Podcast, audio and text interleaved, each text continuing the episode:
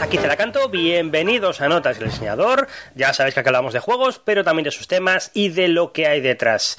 Eh, es un placer poder volver a grabar un, programa. Ya sabéis que estoy bastante liado hasta verano y que no voy a poder hacer programas de forma regular. Pero al final me he decidido hacer un hueco este fin de semana, leerme un par de cosillas y como ya lo echaba de menos, hacer un programa que voy a dedicar nada más a menos que al juego Genesis von Teven, eh, también conocido como Tebas, y que es un juego que trata sobre eh, los padres de la arqueología, sobre los primeros eh, descubrimientos de la arqueología en el siglo XIX y como trata de eso, pues vamos a hablar un poco de ello en general. Algunas personas me habían preguntado por, por qué era de mi vida ahora que hacía menos programas y les había dicho que iba a hacer un tema, un, programa sobre un tema completamente distinto, pero al final decidí hacer esto que es más breve y, lo puedo hacer más deprisa. La buena noticia es que como tengo el otro tema a medio hacer, pues supongo que tardará en menos tiempo en sacar el siguiente programa. A ver, a ver si es verdad.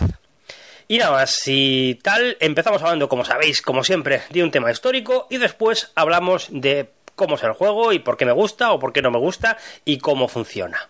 Y como os decía, vamos a hablar de los principios de la arqueología. Como siempre, empezamos, siempre empieza cuando te hace, un tema introductorio de estas cosas, te hablan de etimología y te hablan de los inicios. Eh, la arqueología es muy sencillo, arqueología viene del griego y significa eh, conocimiento del antiguo. Arjaios es antiguo, igual que en arcaico, y logos es conocimiento. Arqueología podría ser el conocimiento de todas las épocas antiguas o todas las épocas arcaicas anteriores a la nuestra. Pero como antes, como disciplina, estaba la historia, pues hay una especie de convivencia extraña entre los dos, porque parece ser que una incluye a la otra y siempre hay una puya entre arqueólogos que sostienen que lo suyo es una ciencia exacta y historiadores eh, a los que los arqueólogos dicen que bueno, que se basan en opiniones y en hechos y que muchas de las sus cosas son subjetivas o hablan de valores morales en vez de hablar de, de verdades absolutas.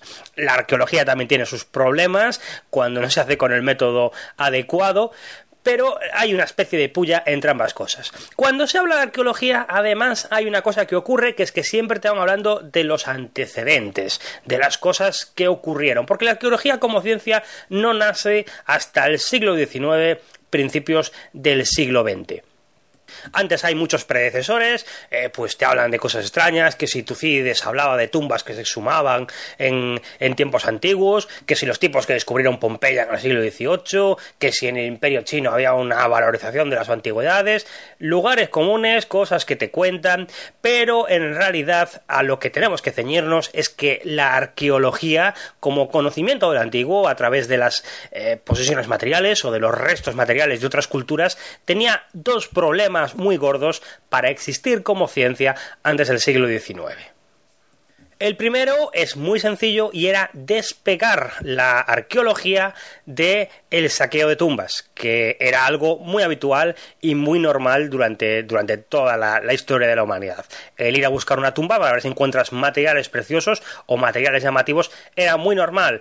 Y la arqueología en realidad eh, de lo que va es de examinar no solamente los restos preciosos, sino todo tipo de restos que hayan dejado. Y sobre todo darle mucha importancia a lo que es el contexto, a lo que es donde te lo encuentras y no simplemente avanzar, excavar a lo loco y coger aquello que parece valioso, aquello que parece importante. De hecho, la arqueología nace un poco eh, de, de de manera un poco natural desde el movimiento de la gente que se dedicaba a los anticuarios o a encontrar cosas antiguas. Con el tiempo se fue convirtiendo en una ficción y hubo gente que empezó a darse cuenta de que en realidad era mucho más importante en lo que las piezas de, cerámica o los pequeños eh, componentes materiales encontrados para entender el pasado que los grandes tesoros. Pero la segunda cosa que impedía que la arqueología funcionase como una ciencia o que fuera respetada y que nos es más difícil de entender a día de hoy es el hecho de que hasta época muy reciente en nuestro conocimiento de cuánta era, eh, de cuán viejo era el mundo, era muy limitado. Sé que esto parece complicado de entender y es que es cierto, pero es que la gente tenía una percepción de que el mundo empezaba pues en época de la Biblia y que antes no había nada y que antes y que después las cosas fueron fluyendo de una manera natural. Las cosas antiguas, las cosas arcaicas no acababan de encajar bien en, la cosmología que tenía la gente en la cabeza y eran una cosa como exterior, como externa. Un ejemplo para que entendáis de lo que estoy hablando. Eh, voy a poner un ejemplo local porque, porque lo controlo bastante. Eh, aquí en Galicia, eh, que es donde yo vivo, pues hay una especie de, característica y es que la gente vive dispersa, hay una dispersión de población. Eh, eso quiere decir que, al revés que en otros sitios, aquí no hay un pueblo y luego hay campos y luego hay otro pueblo, sino que aquí lo normal es que como hay mm, muchas fincas y se reparten entre todos los hijos y el terreno más o menos es fértil, pues lo normal es que haya un pueblo y luego casas, casas, casas, casas, casas y otro pueblo. Y la población vive muy dispersa por muchos sitios. Y mm, es una cosa que pasa ahora, pero es una cosa que lleva pasando aquí desde época prehistórica. Entonces casi todos los sitios que pueden aprovecharse han estado poblados con lo cual hay una continuidad de poblamiento mucho más fuerte que en otros lugares y a veces hay sitios que se abandonan y que se vuelven a redescubrir. Por eso era muy habitual que eh, pues un paisano del campo de época medieval o de época eh, moderna, de repente pues se encontrara en una finca nueva o en una esquina o en el monte pues un poblamiento de, de gente que había vivido ahí antes de la época de los romanos, pues un dolmen o un castro o un poblado amurallado, una construcción extraña y que no se sabía muy bien eh, quién la había hecho y por qué la había hecho. Bueno, pues tradicionalmente en el folclore popular gallego, los castros, los megalitos, las construcciones prehistóricas están asociadas a los mouros y las mouras. Eh, mouro, moura significa, traducido literalmente, moro y mora, pero también es el nombre que se le da a los seres fantásticos, eh, pues que son el equivalente de los enanos en la mitología germánica o de los leprechauns en el folclore irlandés. Vamos, eh, señores bajitos, grotescos, que viven debajo de la tierra, que acumulan tesoros y que te pueden dar mucho dinero si vas allí, pero que normalmente te engañan y sales escaldado. Una coña además de, este tipo de, seres que a mí siempre me hace mucha gracia y que luego no tienen los, enanos de, Tolkien o del Dragones de Mazmorras es que eh, los varones de esa raza son pues eso, enanos, grotescos, barbudos, pequeñitos y en cambio las mujeres de esa raza son unas tías buenas, estupendas, pero con las que también tienes que tener cuidado porque si vas allí te vas a enamorar de ellas pero el marido eh, se va a cabrear o te van a engañar o pertenecen a otro mundo.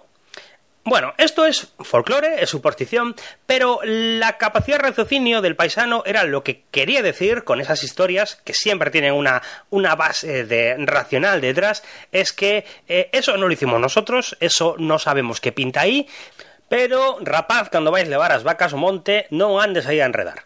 Eh, que había una cosa de la que había que estar alejado porque no se sabía bien de dónde era. Era algo externo y no se les ocurría pensar de ninguna manera que eso había sido hecho por sus antepasados o por gente anterior que no era cristiana y que era diferente. La gente tenía la percepción de que la vida había sido más o menos igual y que las personas habían seguido existiendo de una manera muy parecida a, a como existían hoy en día.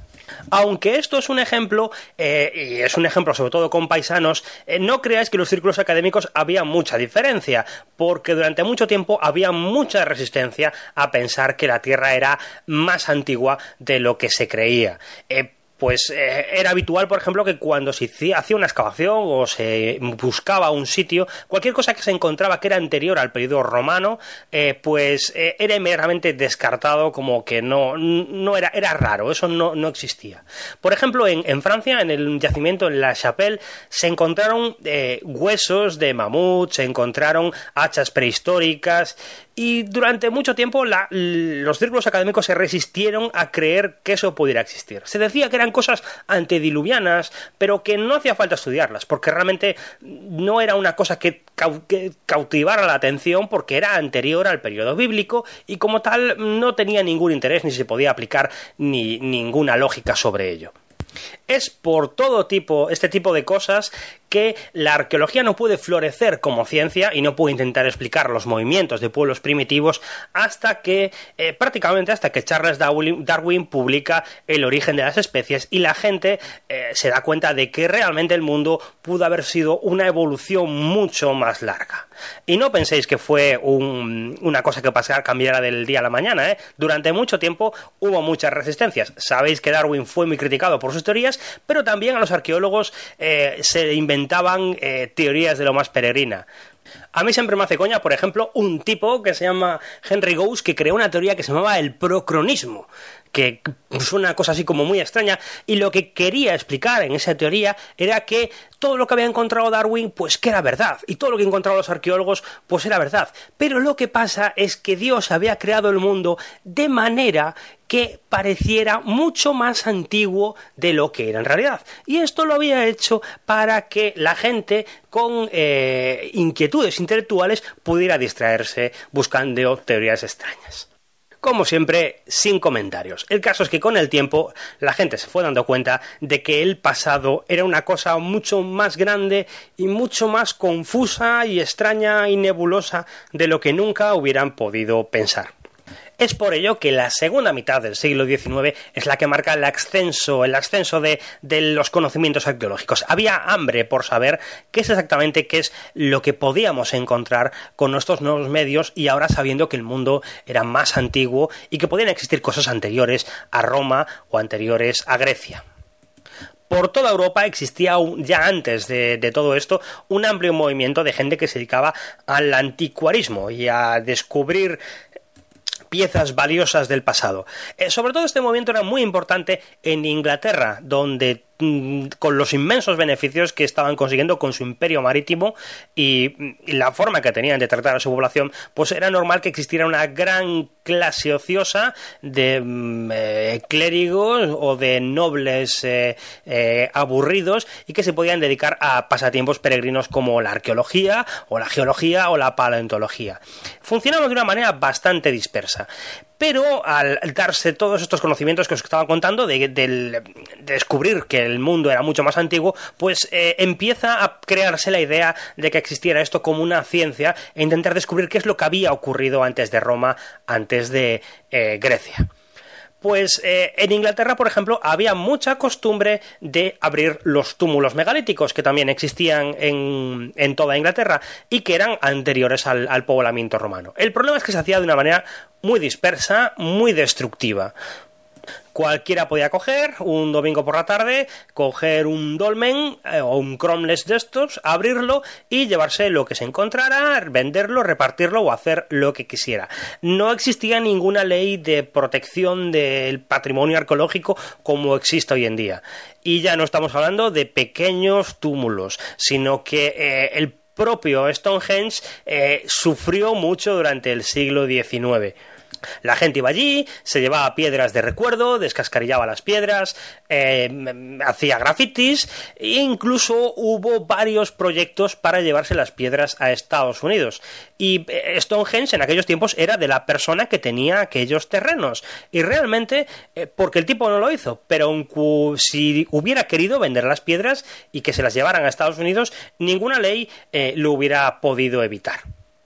A partir de ahora vamos a ir hablando de unas cuantas figuras claves para entender la evolución de, esta ciencia durante el siglo XIX y también vamos a hablar eh, un poco de los grandes descubrimientos. Va a quedar un poco así como anecdotario de grandes hombres, pero eh, la verdad es que mm, va a merecer la pena. Cuando empecé la idea de, hacer este programa, mi idea principal era hablar de, de Shielman, del tipo que descubrió Troya, pero luego fui dándome cuenta y recordando que había unos cuantos personajes más de los que merecía la pena hablar porque son realmente curiosos. Y si hablábamos de los problemas que tenían en Inglaterra en aquellos años, con que los monumentos no estaban eh, protegidos ni estaban inventariados ni nada por el estilo, habría que empezar a hablar de la primera persona que se le ocurrió empezar a protegerlos. Y ese no es nada más y nada menos que el teniente general Augustus Pitt River.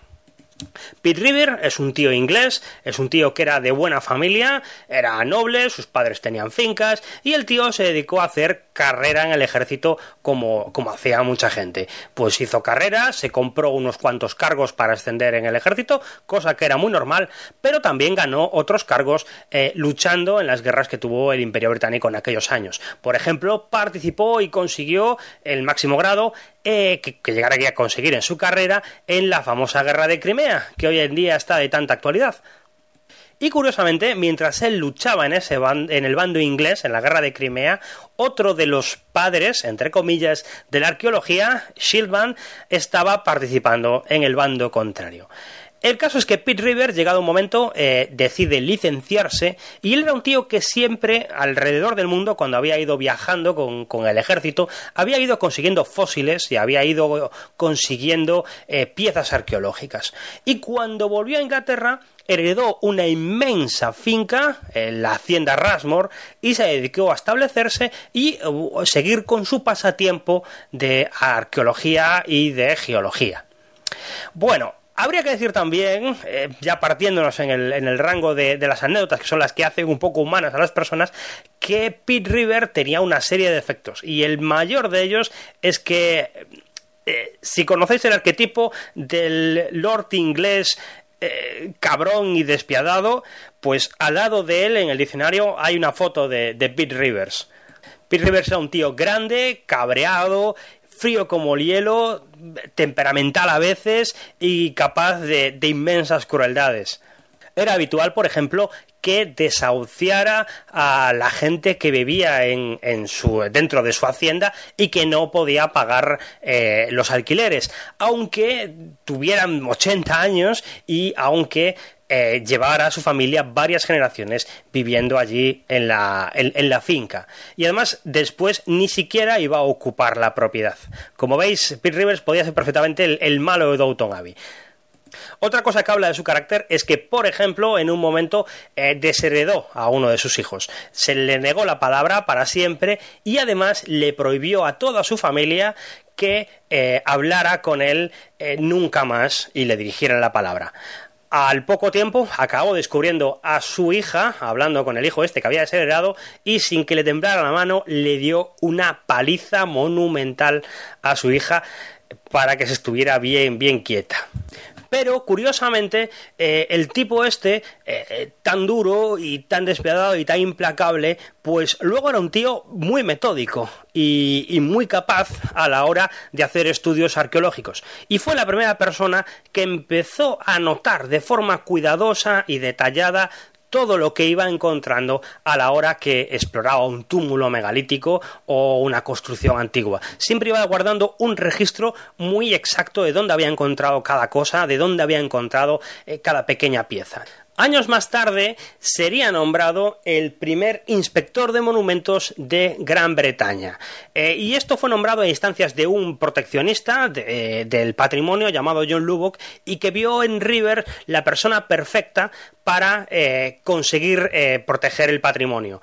no es que tuviera muchos poderes el inspector de patrimonio como para impedir que un señor local que tenía un túmulo en su finca pudiera destruirlo, pero como Pete Rivers era también un terrateniente como ellos y además tenía carácter y tenía genio, pues una persona que dentro de lo que cabe cumplió eficazmente eh, su trabajo, eh, ya fuera convenciendo o fuera amenazando. El caso es que muchos monumentos megalíticos de los conocidos y de los que un señor local podía coger y, apartar un buen día porque le molestaban para arar, eh, pudieran ser preservados hasta el día de hoy.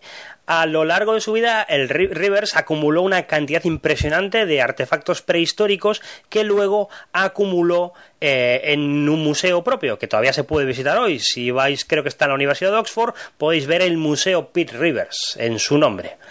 Curiosamente, para ser una persona a la que tanto le debe el legado arqueológico, eh, Pete Rivers tenía otra pequeña obsesión y era el no dejar rastros sobre la Tierra.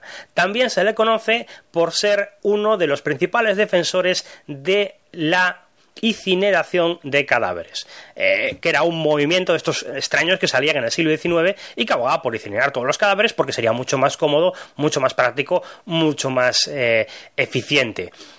El problema es que había mucha gente que era resistente a la idea de incinerar cadáveres porque les parecía que podía ser algo sacrílego o algo malo. Pero Pete Rivers era una de estas personas que creía en ello y de hecho quería incinerarse en el momento en que muriera. Y quería que se incinerara también su mujer que no tenía ni la más mínima gana. Eh, cada vez que salía el tema de la conversación, según comentan, Pete Rivers amenazaba a su esposa con el genio que tenía, diciéndole arderás, mujer, ya lo verás. Afortunadamente para ella, Pete Rivers falleció en el año 1900 y ella vivió unos cuantos años más, con lo que pudo elegir la forma en la que se enterrara su cadáver. Hablemos ahora de otra persona completamente distinta. Hablemos de Heinrich Schielmann. Eh, es el tipo que descubrió eh, la ciudad de Troya, o lo que se cree que es la ciudad de Troya, y que eh, descubrió un poco que los poemas de Homero podían estar basados en realidad.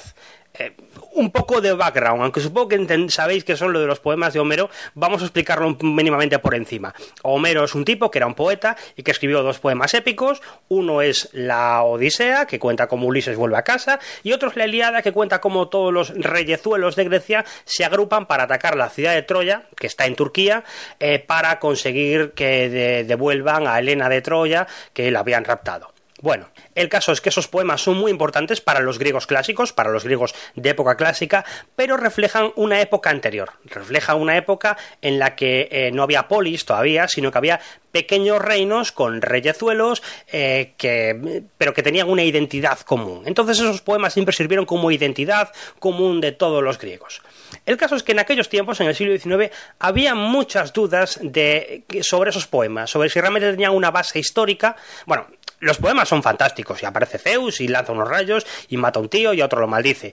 Pero la idea subyacente, el hecho de que los griegos se pudieran unir y atacar una ciudad y que eso reflejase una historia anterior, era una cosa que que estaba eh, era una cosa que estaba en discusión. Había una serie de problemas. Eh, para empezar, ni siquiera estaban muy seguros de si el propio Homero existía, si Homero había sido una persona que había escuchado los poemas y los había escrito, o si Homero había sido eh, su creador. Se hablaba de que igual eran varias personas, igual era de otra manera. Incluso en aquellos tiempos se dudaba de que una persona en un tiempo en el que no existía la escritura, como el de Homero, eh, pudiera realmente hacer unos poemas tan largos y eh, recitarlos una y otra vez.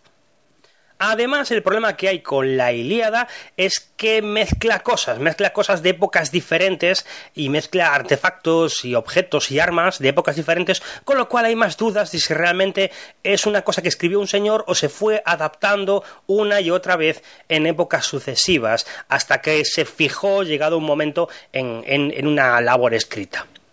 Bueno, el caso es que Sielman estaba absolutamente fascinado con la historia de, la guerra de Troya y él, según cuenta, juraba desde pequeño que algún día eh, excavaría Troya y excavaría eh, la ciudad perdida y demostraría que los poemas homéricos estaban basados en una realidad, en algo que era realmente cierto. La vida de Sialman es un poco una vida de superación y una vida de película. Eh, resulta que el tío es hijo de un pastor protestante y que, de, aunque empezó yendo a clases, desde pequeño tuvo que buscarse la vida. Eh, trabajó en un carguero, trabajó de agente comercial de una compañía holandesa y la gran virtud, la gran ventaja que tenía Silman sobre otras personas es que tenía una gran facilidad para eh, las lenguas. se enseñaba a sí mismo, se, absorbía lenguajes como una esponja, se calcula que al final de su vida hablaba nada más y nada menos que inglés, francés, holandés, español, portugués, sueco, polaco, italiano, griego, latín, ruso, árabe y turco. Y digo hablar para hablar con fluidez. Y además, por supuesto, su, idioma base de alemán. El caso es que con esta habilidad para los idiomas pudo desempeñar eh, muchos papeles en el comercio internacional. El tipo estuvo trabajando durante mucho tiempo para una compañía em, eh, comercial y después eh, se mudó a California en la época de la fiebre del oro. Y ahí se nos cuenta una serie de historias increíbles. Parece ser que Schielman cenó con el presidente de los Estados Unidos, presenció y tuvo una actitud heroica en el incendio de Chicago y después se mudó a California donde estuvo involucrado en medio de la fiebre del oro, consiguió la nacionalidad americana y después abandonó el país y se fue a Rusia, donde se casó con una rica heredera rusa y se hizo millonario a base de eh, vender índigo y vender armas y pólvora durante la guerra de Crimea, como os decía antes. Lo que pasa es que llegado un momento de su vida decidió abandonar los negocios y dedicar toda su fortuna a eh, lo que era su gran pasión, que era la arqueología de eh, la época homérica. Lo dejó todo, dejó a su mujer y se casó con una señora griega de 17 años que era tan apasionada de la arqueología como él y se largó a vivir desventuras en Asia Menor, en, en Turquía, buscando lo que pudieran ser los restos de Troya. Así que estuvo buscando durante un tiempo, encontró a un tipo que se llama Frank Calvert, que era el tipo que estaba excavando lo que se pensaba que era Troya, pero él como tenía una fe ciega en lo que eran los libros y en lo que era eh, el texto de la Ilíada y pensaba en ser literal, mm, se dio cuenta de que el tipo, el sitio que estaba excavando el tal Calvert no tenía por qué ser el sitio original de Troya, sino que ese era uno un par de kilómetros más para allá, porque tenía una serie de indicaciones, un arroyo caliente y un arroyo frío, tal como lo indicaba eh, el texto de Homero. Y eligiendo el lugar con mucho cuidado, el tío se puso a excavar, contrató una serie de, trabajadores con los que tuvo muchísimos problemas, él y su esposa vivieron millones de penurias, excavando eh, incesantemente eh, lo que eran los restos de Troya, y llegado un momento, un día afortunado, él intuyendo que iba a haber un gran descubrimiento, le dio a todos sus trabajadores un día libre y en ese momento encontró lo que se conoce como el tesoro de Príamo, el tesoro del rey de, de Troya, un tesoro enorme lleno de joyas de oro y él, sin dudarlo, cogió todas esas joyas, se las puso a su mujer en una foto que, podéis encontrar en cualquier sitio en, en, internet y le hizo unas fotografías y mientras las hacía pensaba que le estaba haciendo fotos a la propia Helena de Troya. Después de este inmenso éxito internacional, el tipo cogió y empezó a perseguir lo que era la tumba de Agamenón. Agamenón era uno de los reyes más importantes que había participado en la eh, época, en la, guerra de Troya. Así que se fue a Micenas, donde decían que aquí deberían estar los restos de Agamenón, y se puso a excavar y volvió a tener una suerte increíble eh, de las que no tienen otros arqueólogos eh, en toda su vida. Encontró un tesoro excepcional, una serie de máscaras funerarias eh, y, una especie de, tesoros enormes, pero además esas máscaras, una de ellas era excepcional, extraña, una pieza única y él la bautizó como la máscara mortuoria de Agamenón y así lo publicó en, todos los sitios. Las hazañas de Silverman fueron importantes importantísimas, ayudaron a despegar eh, la arqueología y además abrieron el mundo y abrieron la posibilidad a explorar lo que había sido la historia de Grecia antes de la época clásica de la que tenemos registros históricos. El problema con todo esto es que esto que os he contado anteriormente es la versión de Shielman. Si hace poco yo incluso vi una de estas sábados absurdos en Antena 3 que estaban echando una película sobre la vida de Shielman y más o menos contaba esto que, que os he contado. Pero en realidad las cosas no son tal así y sabemos que Shilman es una persona que nos ha contado muchas mentiras a lo largo de su vida. Eh, para empezar, eh, tuvo que ponerse a trabajar muy de pequeño porque su padre fue acusado de algún delito eh, económico y tuvo que valerse por sí mismo. Y después todas las historias que cuenta en Estados Unidos son probablemente eh, falsas. Ni conoció al presidente de Estados Unidos, ni estaba en Chicago en el momento del incendio y tuvo que escapar rápidamente de Estados Unidos porque se dedicó a embaucar a la gente y hacer dinero rápido durante la fiebre del oro de, California. Eh, después sí que vivió en Rusia y sí que se casó con una rica heredera, pero en realidad lo que hizo fue hacer especulación con el mercado de la pólvora durante la guerra de Crimea, lo que le dio tanto dinero, tanto dinero, con que, pudo realmente divorciarse de su mujer, a la que a saber que si la quería o no, eh, y además se pudo, tenía tanto dinero que pudo dedicarse a lo que él quería, que era la arqueología. otra cosa que pasa es que realmente eh, no fue idea suya el excavar donde excavó en Troya, sino que el propio arqueólogo que ya estaba excavando lo que se creía que era Troya, Frank Albert, quería excavar donde Schielman acabó finalmente excavando y fue el que le dio indicaciones. Otro problema añadido es que realmente eh, Skillman era más un sacador de tumbas que un arqueólogo. Él calculaba más o menos en qué estrato, en qué, a qué profundidad se encontrarían las ruinas de, la Troya original. Así que eh, excavó a toda prisa, probablemente usando explosivos eh, y cargándose por completo todos los niveles anteriores de, mm, del yacimiento arqueológico. Eh, hay quien dice que Silman no es que descubriera Troya, es que realmente la destruyó. Porque además un problema añadido es que como no tenía demasiados conocimientos arqueológicos, eh, se pasó de largo. El tesoro de Priamo no corresponde con la época en la que se calcula y se especula que fue la época de la guerra de Troya, sino que es bastante anterior, con lo que los niveles eh, que realmente se corresponderían con la, con la guerra de Troya fueron absolutamente destruidos por el proceso de excavación que siguió el hombre este.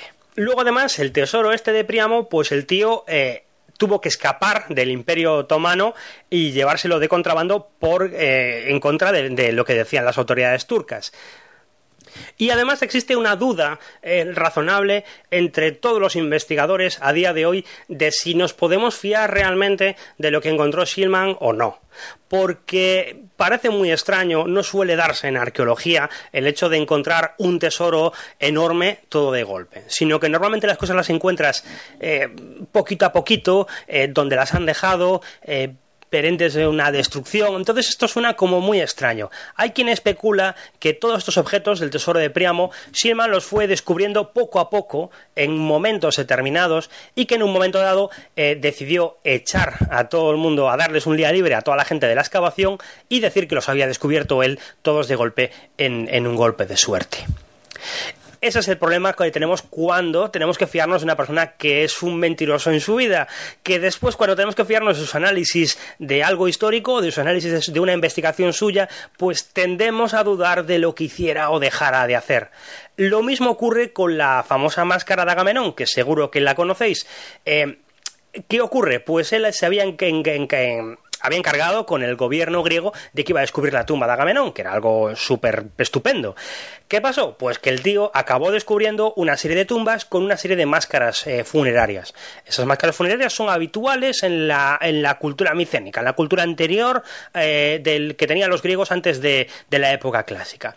Pero la máscara de Agamenón es algo especial, es como la una máscara extraña, eh, llamativa, no se parece en nada a ninguna, a ninguna pieza que se haya encontrado hasta el momento o que se haya a, día de hoy en, en, Grecia. Entonces hay mucha gente que duda y especula con que él mismo eh, forjó la máscara o se la hizo hacer a un orfebre local y la encontró disimuladamente mientras estaba haciendo la excavación simplemente para darse el nombre y ser el tipo que había descubierto eh, la tumba de Agamenón. Y es que podemos creernos o no las cosas que nos cuenta Sielman, pero no nos queda duda de que era una persona bastante personalista y orgulloso hasta un grado un poquillo enfermizo. Eh, basta decir, por ejemplo, que a sus hijos que tuvo con su segunda mujer eh, les llamó Agamenón y Andrómaco Shilman y que él mismo los bautizó eh, mientras recitaba versos de la Ilíada aún a día de hoy podéis ver su tumba, que no es nada más y nada menos que un templo griego donde se encuentra enterrado y en cuyo y que alrededor de él hay varios relieves imitando relieves antiguos griegos, pero en los que aparece él con su mujer excavando y encontrando tesoros arqueológicos. Para cambiar un poco de tercio, hablemos de una persona que conoció a Shilman, pero que es bastante más positiva que él para la historia de la arqueología. Hablemos de Arthur Evans. Arthur Evans es el hijo de John Evans. John Evans era uno de estos anticuarios, eh, prearqueólogos de, Inglaterra. Una de estas personas que cuando hablábamos de Pete Rivers os decía que excavaba en tumbas sin mucho método y que se dedicaba como hobby a realizar eh, excavaciones. Eh, esta persona, aunque era de buena familia, en algún, no pudo disfrutar de, estudios superiores porque en el momento de, cuando le tocaría irse a, a estudiar una carrera, pues decidió casarse con una prima y acceder al negocio familiar que no era otro que una fábrica de papel. lo que pasa es que esa fábrica de papel daba mucho dinero, el hombre este era una persona acomodada y eh, consiguió seguir con su hobby, eh, con su hobby de la arqueología, con su hobby de la geología y aprovechando que muchas veces eh, lo mandaban a hacer prospecciones geológicas para conseguir aguas o arroyos y manantiales que muchas veces necesitaba la fábrica de papel para, para seguir funcionando, pues el tipo ahí consiguió estudiar bastante geología consiguió eh, excavar de paso que le mandaban a las cosas estas y eh, consiguió hacerse un pequeño nombre dentro de los arqueólogos de aquellos tiempos. Y su hijo era una persona ya rica, acomodada y que eh, decidió seguir la ficción de su padre. Decidió estudiar, decidió formarse como arqueólogo. Arthur Evans es un tío bastante peculiar y que en el fondo es tanto arqueólogo como aventurero porque el tipo pronto empezó a dejar eh, los estudios de lado y se dedicó a irse los veranillos a excavar eh, eh, yacimientos arqueológicos en Europa y a meterse en sitios bastante peligrosos. Arthur Evans, además de arqueólogo, hacía una labor a lo largo de toda su vida de mediador británico en, en Oriente Medio o en la zona de los Balcanes era un tipo bastante curioso. Él simplemente era el típico británico eh, de buena familia y que vivía en esa zona del mundo, vivía en la zona de Grecia o en la zona de Asia Menor o en la zona de los Balcanes, eh, viviendo como una especie de exiliado inglés, eh, sin meterse en la vida local, importando enormes cantidades de objetos que le permitieran seguir viviendo como un inglés, pero en aquella parte del mundo, y se dedicaba a un poco a escribir, a ser corresponsal eh, mm, de, periódicos en, aquella zona. A finales del siglo XIX, en la época que Arthur Evans vivía allí, pues eh, eh, los Balcanes eran, este un hervidero de actividad, porque em, eran los momentos en los que esas repúblicas de los Balcanes estaban independizando del Imperio Otomano. Y él actuaba un poco como corresponsal de guerra y luego también empezó a actuar como mediador entre las personas de aquella zona. Después actuaría como mediador entre el Imperio Otomano e Inglaterra, y actuaría como una especie de embajador, como una especie de diplomático, aunque él nunca llegó a pertenecer al cuerpo diplomático. Eh, su casa servía un poco como nodo de conexión para la gente inglesa que iba por esa zona del mundo. Y es más, el tipo murió en los años 40 del siglo XX y se le atribuye que parece ser que él tuvo bastante que ver en la negociación que llevó a la, creación del Estado de Yugoslavia. Eh, su casa servía un poco como nodo de conexión para la gente inglesa que iba por esa zona del mundo. Y es más, el tipo murió en los años 40 del siglo XX y se le atribuye que parece ser que él tuvo bastante que ver en la negociación que llevó a la, creación del Estado de Yugoslavia. Pero centrémonos en la parte arqueológica. Eh, el tío era un apasionado de la arqueología, como se decía, era, excavaba diferentes yacimientos y en algún momento conoció a Schillman. Eh, y Schillman, antes de morir, que murió repentinamente, eh, pues él le dijo que iba a excavar en la zona de Creta un, un, yacimiento que se llamaba Nosos. y con el tiempo, Arthur Evans tuvo que irse de los Balcanes y se fue a vivir a Creta. Eh, en Creta había un problema, que es que el Imperio Otomano no garantizaba licencias para, hacer arqueología, pero con el tiempo los otomanos se fueron de la isla pues Arthur Evans tenía todo atado y bien atado para empezar a hacer excavaciones. Se había comprado una villa, en las cercanías del yacimiento este de Nosos, o Nosos, que no me acuerdo exactamente cómo, se pronuncia. Y eh, además tenía la posesión del territorio donde estaba el yacimiento, con lo cual se puso a excavar eh, sin que nadie le pudiera decir nada. y durante toda su vida el yacimiento fue excavado por él intensivamente. No es como hoy en día que los arqueólogos eh, lógicamente no pueden tener un yacimiento y excavarlo como si fuera su propiedad. Eh, en aquellos tiempos no había tanta tantos miramientos con estas cosas. Y el caso es que lo que encontró eh, Evans en Nosos fue algo verdaderamente espectacular. Encontró un palacio que le atribuyó a que era el palacio del rey Minos y encontró evidencias de una civilización anterior a los griegos, que eran los minoicos, que debían ser eh, los antiguos pertenecientes del mito del rey Minos y del Minotauro. El palacio este, aparte, era enorme, gigantesco, él atribuía que era una especie de laberinto, y encontró también eh, una serie de figuras artísticas absolutamente increíbles eh, y que no parecían, no, recordaban tanto a las figuras griegas. Eh, pues diosas llenas de. llevando serpientes, murales vistosos y llamativos, Seguro que conocéis, por ejemplo, el mural este del, tipo que está saltando un toro, que es lo que usan como símbolo en, que de los cretenses en el, en el juego del Civilization y toda una serie de murales absolutamente eh, impactantes, originales y que llamaron la atención de los artistas a principios del siglo XX, que es cuando eh, Nosos realmente se da a conocer.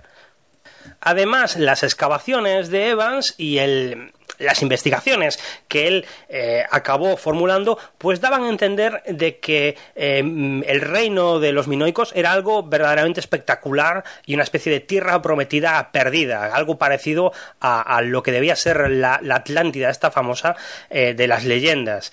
pues un reino estupendo, donde no había armas, donde se seguía una estructura matriarcal, donde se adoraba a una especie de diosa primigenia de la tierra y que era un mundo pacífico, comercial, eh, maravilloso y que luego fue destruido pues por una especie de mm, terremoto o una invasión exterior, no se sabe muy bien exactamente por qué, pero daba la impresión de que había sido una especie de, bueno, pues digamos, una especie de paraíso hippie en, en los mm, eh, momentos eh, antiguos del Mediterráneo. Y eso atrajo también a muchos artistas y mucha gente que estaba enamorado de esta idea un poco particular.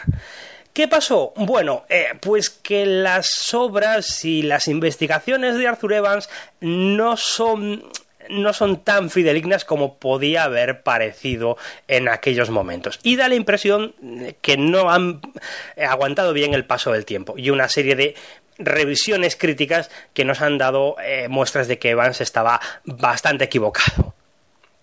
El problema, como os decía, es que Evans exploró Nosos eh, como si fuera eh, su casa particular y no como si fuera un yacimiento más. Entonces eso lo llevó a involucrarse demasiado con lo que estaba encontrando y hacerle partícipe de una serie de ideas preconcebidas que él tenía en su mente.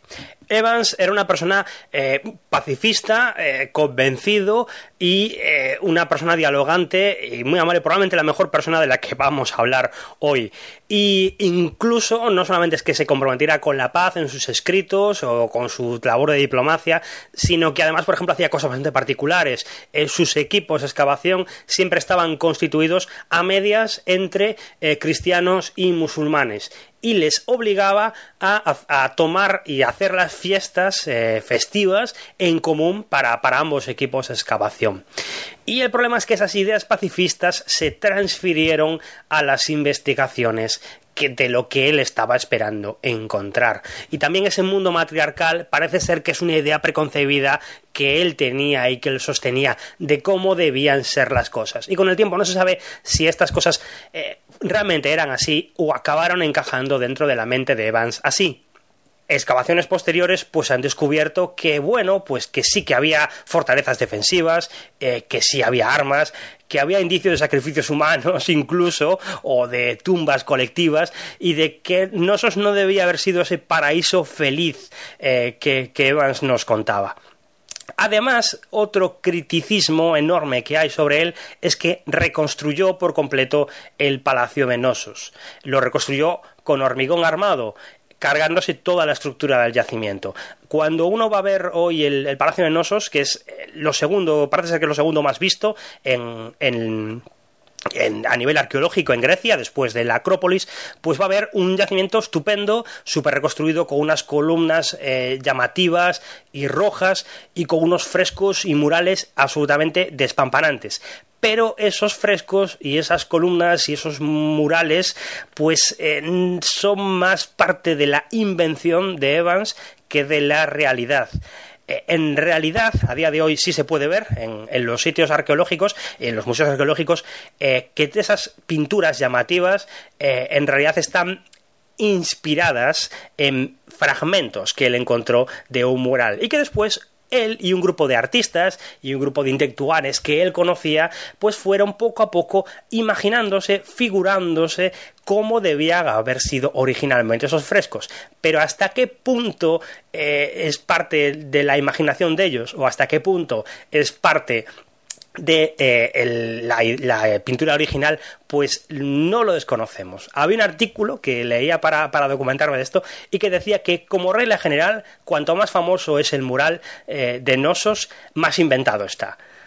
Y eso nos lleva a otro escabroso problema, y es que probablemente también muchos de los hallazgos, sobre todo las eh, estatuillas eh, que se encontraron, pues existen pruebas, y existe gente que especula con que muchas de ellas, al igual que las cosas de Schillman, fueron inventadas, fueron cosas que los artistas que trabajaban en la reconstrucción del Palacio de Nosos fueron dejando caer inadvertidamente y encontrando mucho más tarde. Evans trabajaba con un grupo de restauradores y artistas locales que los que muchas veces hay dudas de su honestidad y de que no se pasaran las reconstrucciones o no dejaran caer piezas más actuales para llevarse los méritos o llevarse las primas que pudieran conseguir. Para finalizar este recorrido sobre eh, curiosidades de los padres y fundadores de la arqueología, vamos a centrarnos en la egiptología. Vamos a centrarnos en una figura capital y que realmente sí que es uno de los tíos que se puede decir que es el padre de la arqueología o el precursor del método arqueológico moderno. Nada aficionados como Schillman o, o entusiastas como Evans. Vamos a hablar de eh, Williams Matthews Flinders Petrie, también conocido normalmente como Flinders Petrie, eh, quien es sin duda el padre de la egiptología moderna y probablemente el padre de los métodos modernos eh, de, arqueología. Petrie es inglés, al igual que muchos de los excavadores de los que hemos hablado hoy, nació en 1853 y eh, pertenecía a esta misma clase inglesa de eh, diletantes y estudiosos eh, de la arqueología más que por em, em, por estudios, por afición personal. De hecho, durante mucho tiempo de su vida se le acusó de ser un diletante, se le acusó de no tener estudios formales sobre egiptología. Pero Flinders Petrie estaba hecho otra pasta. No era una persona como Evans o una persona como un amateur cualquiera, sino que era un tío con mucha cabeza, con un cráneo privilegiado. El tío tenía una aptitud especial para las matemáticas y una aptitud especial para el detalle, para eh, los pequeños detalles que se nos pueden excavar a muchos. Cuentan que de pequeño, eh, mientras estaban excavando una villa romana, él se quedó alarmado de la cantidad de, daño que estaban haciendo en el yacimiento al estar excavando con una pala. Y es que Petri fue el tipo eh, que llevó más allá eh, lo que hacía eh, Pete Rivers. Fue el tipo que empezó a explicar y empezó a, darse cuenta de que los detalles eran mucho más importantes que la excavación en sí. Que dejar todo documentado y que el contexto de las piezas que tú encontrabas y el momento en que las encontrabas era mucho, era lo más importante de todo. Él empezó a sobresalir eh, estableciendo eh, excavaciones y ensayos sobre em, eh, yacimientos locales en Inglaterra, pero siempre tuvo una fascinación especial por, el antiguo Egipto. Y por eso, en cuanto pudo, se fue a Egipto donde empezó a, hacer excavaciones por sí mismo. Y lo hacía también, hizo una serie de, excavaciones tan precisas que pronto le acabaron dando títulos académicos, aun cuando él nunca había tenido estudios formales acabaron dándole una beca y él acabó este, encabezando eh, excavaciones por sí mismo. Ahora es cuando os debería contar un poco qué, es lo que descubrió en Egipto Flinders Petrie. Pero curiosamente, aunque el tío descubrió muchas cosas, eh, excavó todas las pirámides, prácticamente todos los sitios de, Egipto los excavó él primero antes, antes que nadie, eh, pues realmente la fama y el mérito de Flinders Petrie no está en eh, los grandes yacimientos que encontrara. E, él encontró grandes cosas, eh, sin duda. Por ejemplo, encontró una estela funeraria que es la primera mención que se encuentra al reino de Israel fuera de la Biblia, lo cual fue una revolución en su época. Pero realmente lo que hacía grande a este hombre era el hecho de que se fijaba en los pequeños detalles. Eh, fue el tipo que mm, decidió establecer la arqueología como algo sistemático, gradual, aburrido, dirían algunos, pero eh, prestaba atención, por ejemplo, a la conservación de los monumentos. El tío estaba alarmado con la degradación que sufrían los monumentos en, Egipto. Y eh, el gran mérito de él estaba en los pequeños detalles. El tío era un coco, como os decía, era un experto en matemáticas. Y, por ejemplo, fue el primer tío que hizo suposiciones más o menos acertadas de cómo se tenía eh, que haber sido la construcción de las pirámides a nivel arquitectónico. Pero eh, curiosamente, el gran mérito de Petri, como os decía, son los pequeños detalles, pero hasta tal punto de que, por ejemplo, él fue recopilando durante mucho tiempo pequeños trozos de cerámica de todos los yacimientos que iba encontrando y los iba catalogando de una manera precisa. Y a él fue el primer tipo que se le ocurrió que eh, los platos y los vasos y la cerámica eh, tenían que seguir una evolución de estilos, al igual que siguen una evolución de estilo los platos y cerámicas eh, a lo largo de las épocas. y entonces, llegado un momento, con toda la cantidad de pequeños sitios que había excavado, llevándose pequeños fragmentos de cerámica, hizo unas tablas comparativas con las cuales era capaz de datar cualquier yacimiento que encontrara simplemente con que se encontrara un pequeño trozo de cerámica que pudiera meter en una época determinada o en un estilo determinado ni que deciros tiene que la arqueología moderna se basa principalmente en eso. Y hacerlo en una época en la que no existía el carbono 14 es un mérito absolutamente increíble. Y ya no solo es que valiera su método para Egipto, sino que como Egipto había comerciado con muchas otras partes del mundo, si en Grecia se encontraba un determinado yacimiento que tenía eh, piezas de cerámica griegas que, o las que se había comerciado, pues se podía también datar eh, ese yacimiento. Y todo eso se lo debemos a Flinders Petrie. El tío estuvo excavando toda su vida en Egipto, eh, fotografiando incansablemente todos los yacimientos para preservarlos antes de, que pudieran sufrir algún desperfecto y eh, incluso en algunos momentos de su vida pasó por completo de las autoridades británicas y excavó por su cuenta consiguiendo financiación. Era un tío activo, vital. Contaban, por ejemplo, que la, cámara de fotos que usó durante toda su vida fue una cámara de fotos hecha con cajas de galletas que él mismo se había construido eh, con sus manos. Y además era un tipo bastante entrañable. Eh, contaban también, así en plan anécdota por contar alguna de él, que el tío excavaba completamente desnudo en las zanjas eh, eh, en Egipto con el calorazo que hacía, algo completamente normal. Pero cuando llegaba la hora de comer, se vestía de punta en blanco y comía en el más puro estilo victoriano. Con el tiempo, eh, Petri dejaría Egipto y se iría a Palestina, donde también haría importantes descubrimientos de toda la época de perdida del reino de Israel y serviría como maestro de muchos importantes eh, arqueólogos posteriores. Ni que decir tiene que el método arqueológico hoy en día sigue en gran parte las cosas que inventó el hombre este. Pero, por ejemplo, también fue el tutor de Howard Carter, el tipo que después acabaría descubriendo la tumba de Tutankamón. Por eso es una pena que para una persona tan vital eh, y tan fuerte, eh, con el tiempo eh, su cuerpo la acabara traicionando y acabara enclaustrado en una cama. Moriría a mediados del siglo XX, en 1942, y antes de morir, al igual que Pete Rivers, tuvo una extraña petición para sus allegados respecto con sus restos mortales.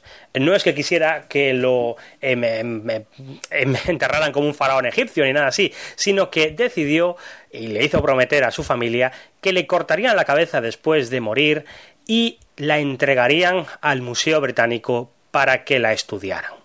Lamentablemente, con todo el trajín de la Segunda Guerra Mundial y la guerra que estaba ocurriendo en todo el Mediterráneo, la cabeza de Petri tuvo que conservarse eh, por ahí y cuando llegó al Museo Británico y se abrió para analizar, pues se dieron cuenta de que se habían equivocado y que su cabeza no era la que estaba correctamente etiquetada, con lo cual durante mucho tiempo el cuerpo de Flinders Petrie estuvo enterrado en Palestina y su cabeza estuvo perdida en un sótano de algún museo en el Reino Unido, hasta que en 1990 alguien acabó haciendo un estudio para descubrir cuál era la cabeza de Flinders Petrie y poder eh, reunificar el cuerpo con la cabeza. Y la pregunta que os hacéis ahora es, ¿por qué demonios hizo todo esto de, que le sacara la cabeza y que la mandara para el estudio? Pues la razón es muy sencilla y es que Flinders Petrie podía ser un genio y podía ser un tipo al que le debemos muchas cosas, pero era un nazi de tomo y lomo. No quiero decir que fuera simpatizante del partido nazi ni nada así, pero sí que compartía las mismas ideas que tenía Hitler sobre la progresión de las razas y las limpiezas étnicas. Flinders Petrie un genio, pero estaba muy equivocado en ciertas cosas. Él apoyaba y había sido colaborador de uno de los padres de la eugenesia. Eh, esa idea que existía de que eh, las razas son lo que marcan la diferencia en la evolución del hombre, que había razas mejores que otras y que por eso el estudio de su cabeza y de su perímetro craneal y de su cerebro podía dar muchas pistas para eh, el avance de la ciencia de la eugenesia. Flinders Petrie eh, pensaba, estuvo absolutamente convencido toda su vida de que los africanos jamás podían haber eh, descubierto y realizado una civilización como la egipcia porque los africanos eran una raza poco creativa y que no podía despegar por sí sola. Y por eso su tesis principal durante toda su vida y toda su carrera fue el que Egipto había sido colonizada por una raza caucásica creadora que es la que había traído la innovación al reino de los faraones. Flinders Petrie, por ejemplo, se pasó toda su vida fotografiando eh, imágenes, esculturas eh, egipcias y tomando medidas eh, de las momias para demostrar que el perímetro craneal de los faraones era mejor y de otra raza que la del resto de los egipcios. Y no solo acaban ahí los desmanes que pensaba el hombre este, era un ferviente antidemócrata, era un absoluto abogado de las ideas que creían en la segregación racial y creían en eh, mm, que la raza humana mejoraría por medio de la selección genética de los especímenes más eh, aptos.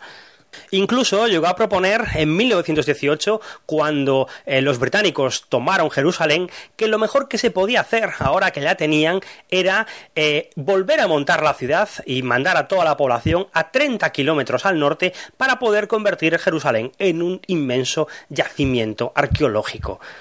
Por supuesto, a día de hoy las ideas de Flinders Petrie no se sostienen de ninguna manera, pero eh, es curioso pensar, y hay veces que tenemos que planteárnoslo, hasta qué punto las informaciones que nos ha transmitido Flinders Petrie sobre Egipto pueden estar influenciadas por eh, eh, su manera preconcebida de pensar cómo era el mundo.